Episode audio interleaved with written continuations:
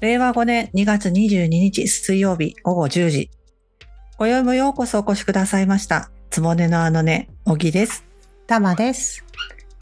この番組は古典オタクの小木と玉が古典のことやら日本の年中行事や日本語のことやらをあれやこれやと喋る番組です。古典好きなあなた。現在進行形で古典を学ぶあなた。さらに古典に限らずくだらないことを真剣に語り合う仲間に植えているあなたに。ポッドキャストの向こうで私たちのあのねの話に耳を傾け、現に現にと思っていただけたらこれ幸いです。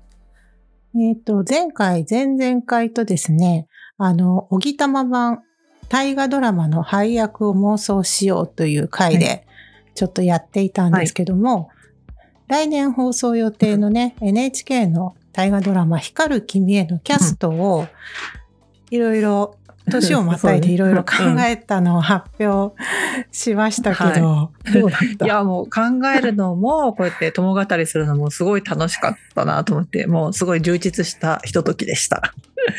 やっぱりあの後もいろいろテレビとか見ててさ、あ、やばい、この人もいたとか、この人の方がいいかもとか、やっぱまだ引きずってますよ、私も私。あ、こっちに変えてもよかったかなとかいうのは考えますね。ところで、あの、私、小木は、あの、一条天皇と中宮彰子の配役を占いで決めたわけですけど、それについてはどうでしたか？占いで、まさかあの人が出てくるっていうのも、ねちょっとあれは本当にね、びっくりした。うん。でもね、本当にそれはわかります。あね、あとやっぱりなんか占いで決めるのかっていうのが まあね、あなたのある意味本業ですから、は いそうね。あその考えるときにやっぱりその自然になんて言うんだろう占いで決めようみたいのって、そういう気持ちになるもんなの？いや、あのね、こう、人を見ると、この人誕生日なんだろうって考えちゃう癖がついてて、あそうなんだ で、誕生日を聞くと、こう頭の中で、こうサインを作ってしまって、あこの人こういう人みたいなのを組み立てちゃう癖がついてるね。もうそれだね、病気。で今の時代さなんか占いで何かを決めるってちょっとし、心配されるじゃないけどね国の重要事項とかでもし占いとかなったら、えみたいな感じそうそう。あるんだそうなんけどですよね。でも、ね、日本人はね、昔から占いが好きなのよね。もう、あの、日本の最古の歌集である万葉集とかにも占いを読んだ和歌があるのよね。本当に。そうなんだ、そんなことが書いてあるそうだからね、万葉集っていうとね、こう授業で習ってて、ね、うんうん。有名な人で言うと、こう、ぬかたの貴婦と大天の王子とかいうのが出てきて、ねあ、柿の元の人丸とかさ。そうそう。万葉集っていうとイメージはなんかこうシンプルな、うんうん。こうね分かりやすいあのうんうん。歌とか、そういうものが今まで見てきた万葉集のイメージなので、あ占いかと思うとちょっと気になりますね。そんなのあったっけっていうのも含めてそうそうそう面ね。白いです。やっぱ占いっていう切り口で万葉集を見てみると、やっぱ違ったものが見えてくる。はいこれは今日は詳しくそのあたりをつ話していきたいと思います。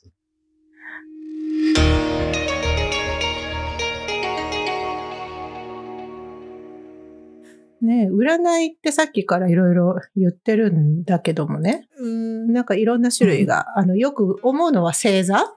そうとかね、ちあと、動物占いとか、うん。懐かしいところで言いますと、はいろい。ろなんか時代によって流行ってきたりするんだけど、占いってそもそもなんか大きく分けるとか、うんうん。なんて言うんだろう、種種類,、類ねみたいのはあるの？そう、あのね、占いはね、あの、大きく分けて3種類あって、ひ一つ目が銘裏。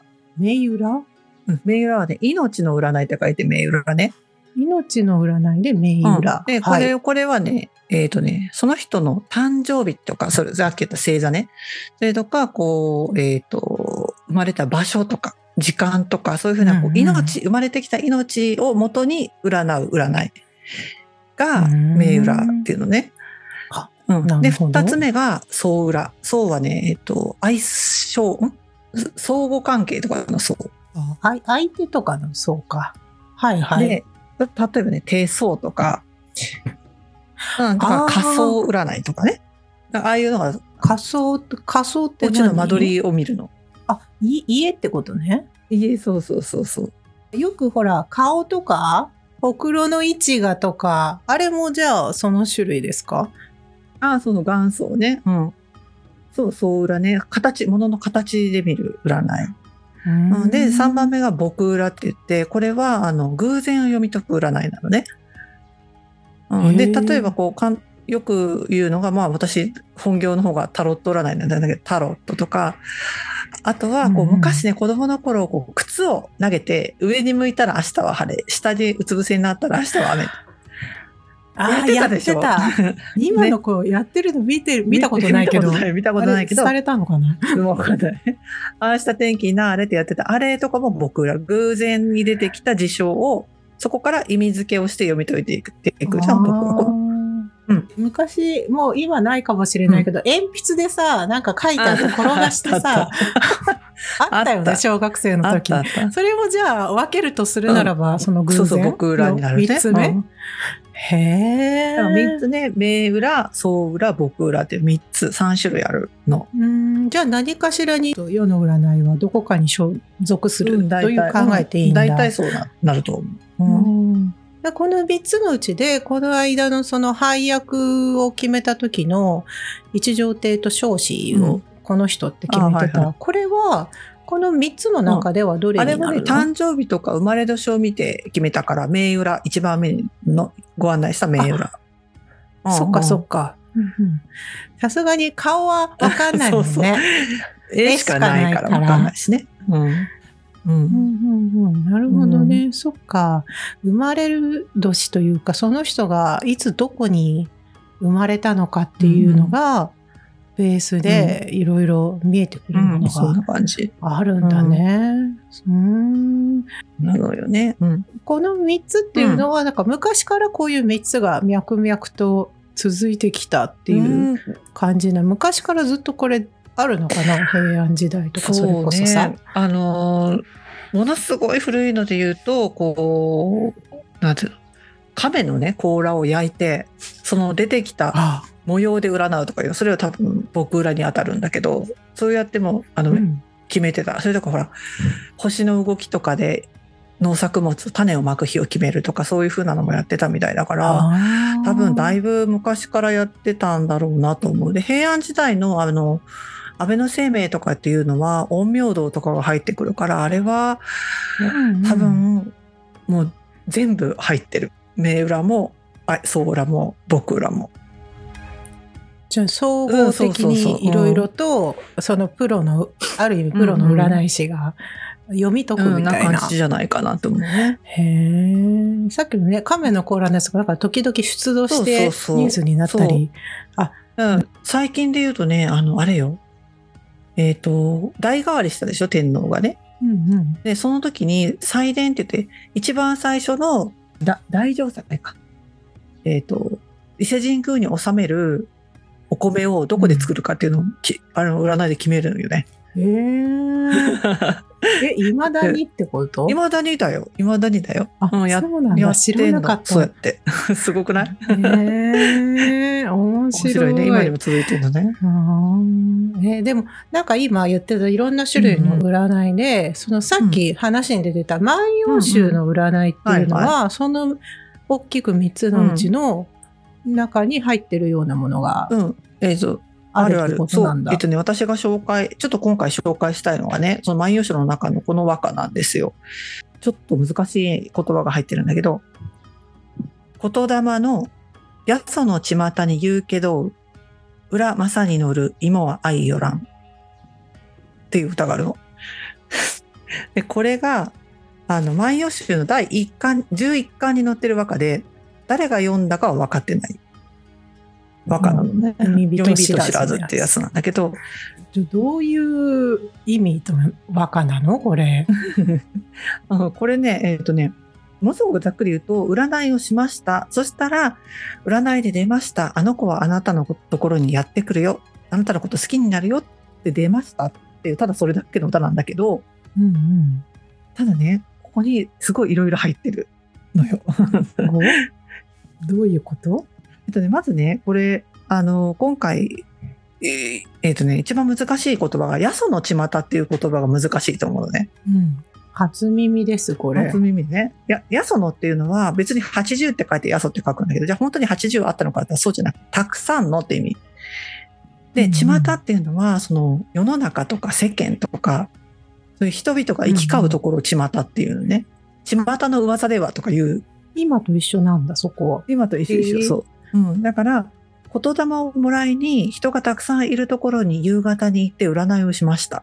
うん。うん。で、占いで出ました。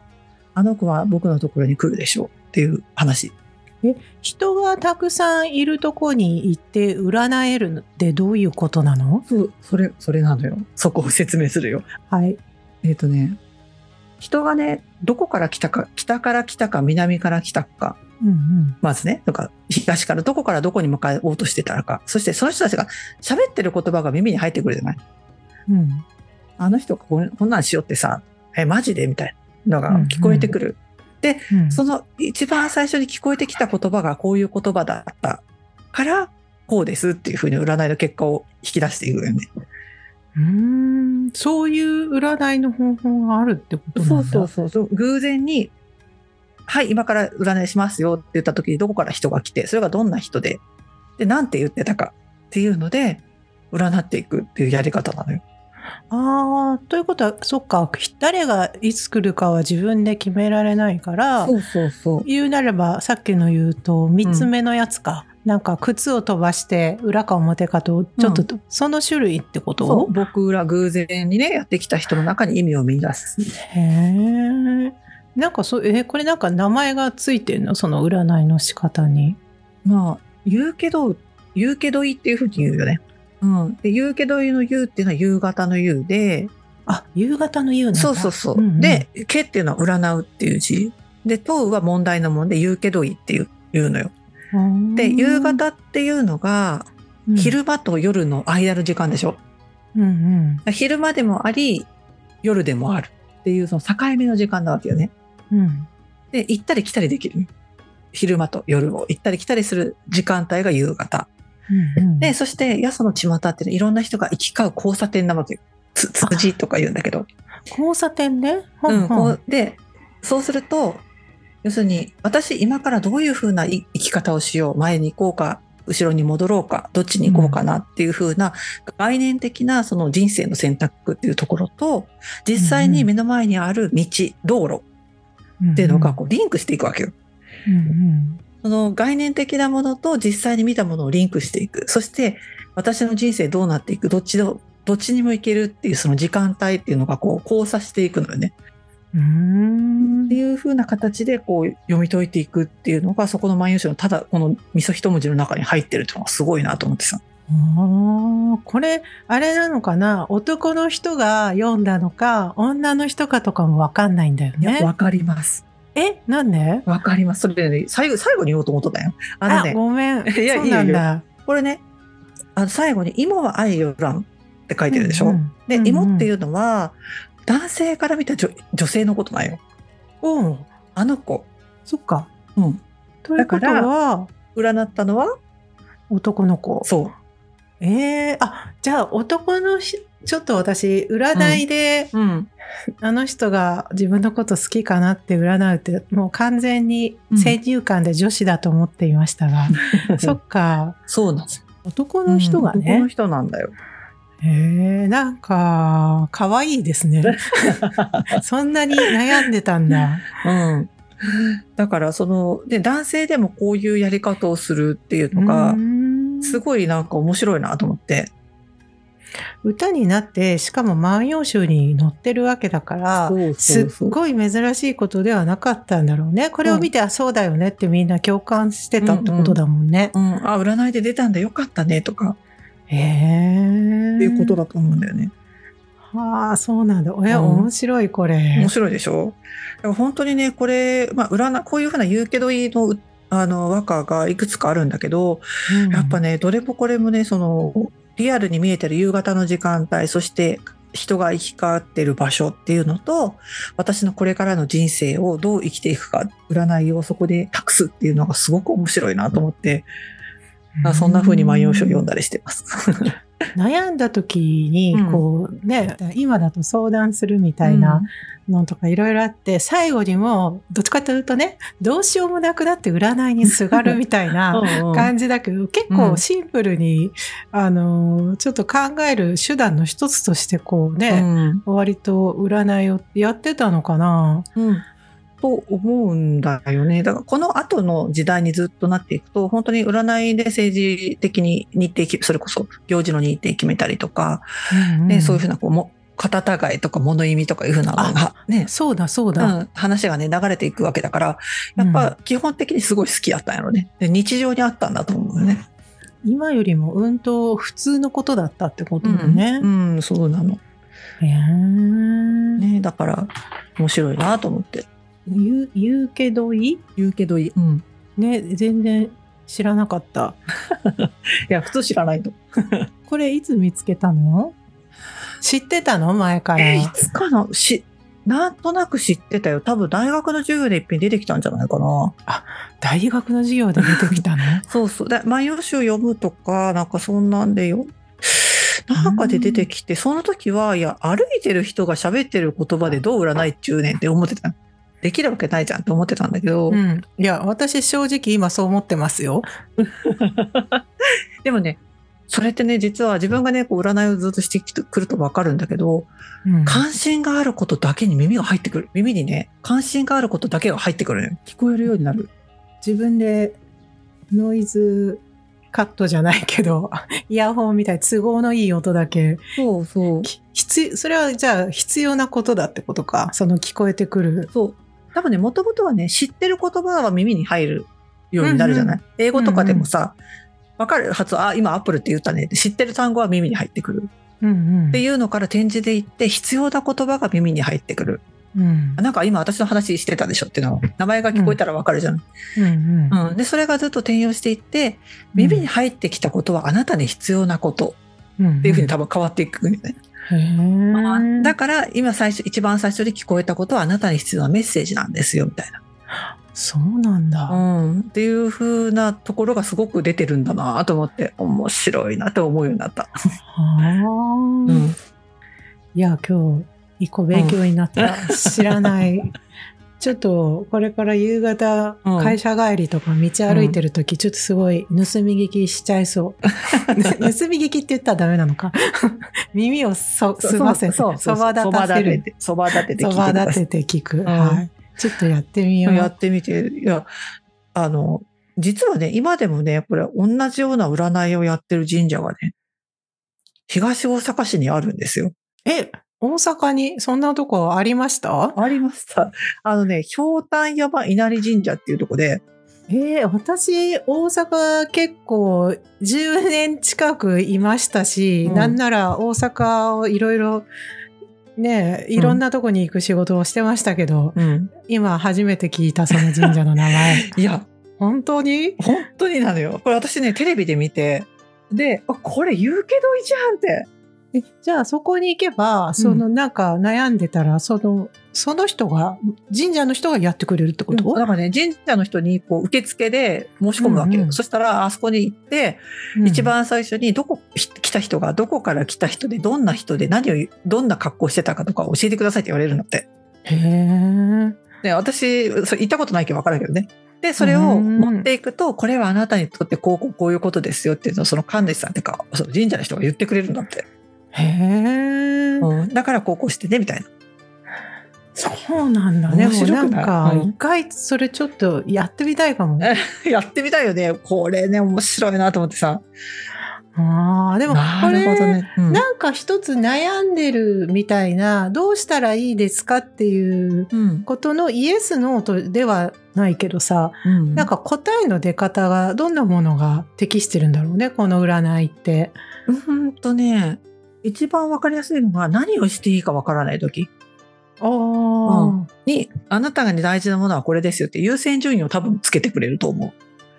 そっかそっか。うんなるほど。そういう時には、この占いありだとなんだね。そうそう。それとか、こう、この人の気持ちは何あの好きな彼の気持ちは何ですかとか、うん。なんか私のこと好きになってくれますかとか、そういう話じゃなくて、うん、今後どうやって生きていったらいいでしょうかとか、これがどういうふうに展開していくでしょうか、今後ね。うん。うん。とかいうような話を聞くときにはいいのかなと思う。うん。そう面白い。どんな風にね、占われるのかとか、その、うん、なんかわけわかんない変なおじさんが歩いてくるかもしれないじゃん。そうそうそれからも何かをきっと読み取ってくださるということだよね。そうそうそう。それめちゃくちゃ興味あるな。面い。白いでしょちょっと絶対行きたいのよ。あなたとあの、たおたまさんと行きたいのよ。行こう行こう。あの、私が占い師と言わずに行って話聞いてみたい。あそれいいね。やろうそれ。ちょっと興味ある。ね、本当に。いやー、行きましょうん。う。今回、おぎちゃんの本業の占いの話が結構聞けて、私個人的にすごい楽しかったんだけど。はい。ありがとうございます。あのー、ね、一番最初に言ったけど、占いで大事なこと決めるとか、頭おかしくない大丈夫？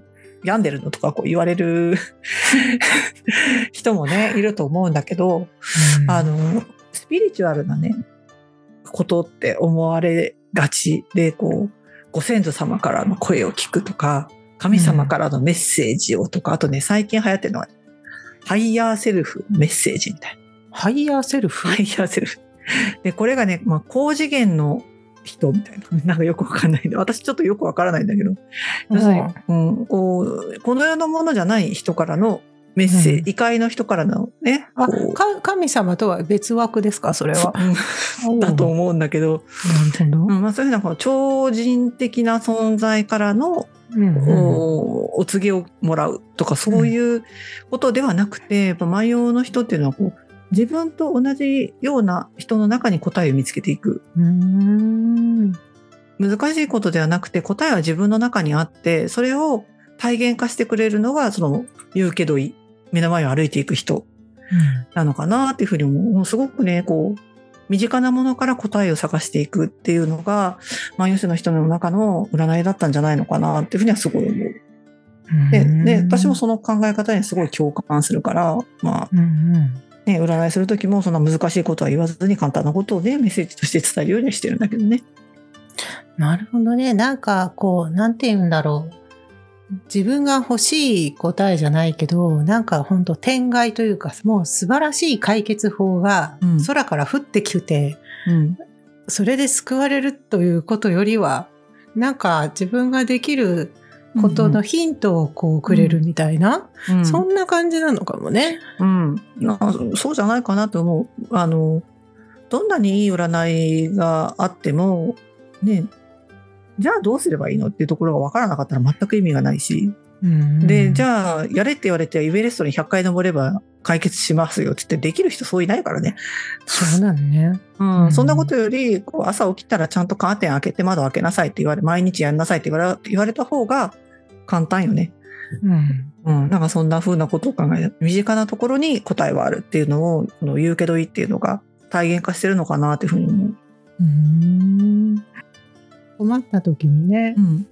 まあ身近な誰かにこう相談するじゃないけど、うんうんそこから答えが出てまた進めるみたいうんう。なんことって、もう万葉時代の人もやって、うん当たり前だけどやってたんだね。そうね。うん面白いね。こうやってそれが残ってるっていうのがまた面白いなと思う。いや歌になって残ってるっていうのが、うんおしゃれだなと思う。本当ね。えーでも占いはなんか平安時代の作品でも、さっきね、片違いとかさ、いろいろ出てきたけど、結構いろんな作品にも出てくるから、またそういう視点でそうね。話もしたいね。いっぱいあるから、いっぱい引き出しあるんで。じゃあそれはまた次回おそうですね願いしますとはいいうことで。では、話は尽きぬものですが、つぼねのあのね、今宵はここまでにいたします。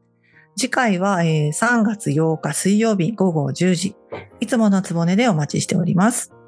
番組の定期購読の登録などもぜひよろしくお願いします。はい。ではまたお会いしましょう。あらあらかしこ。おやすみな。さい。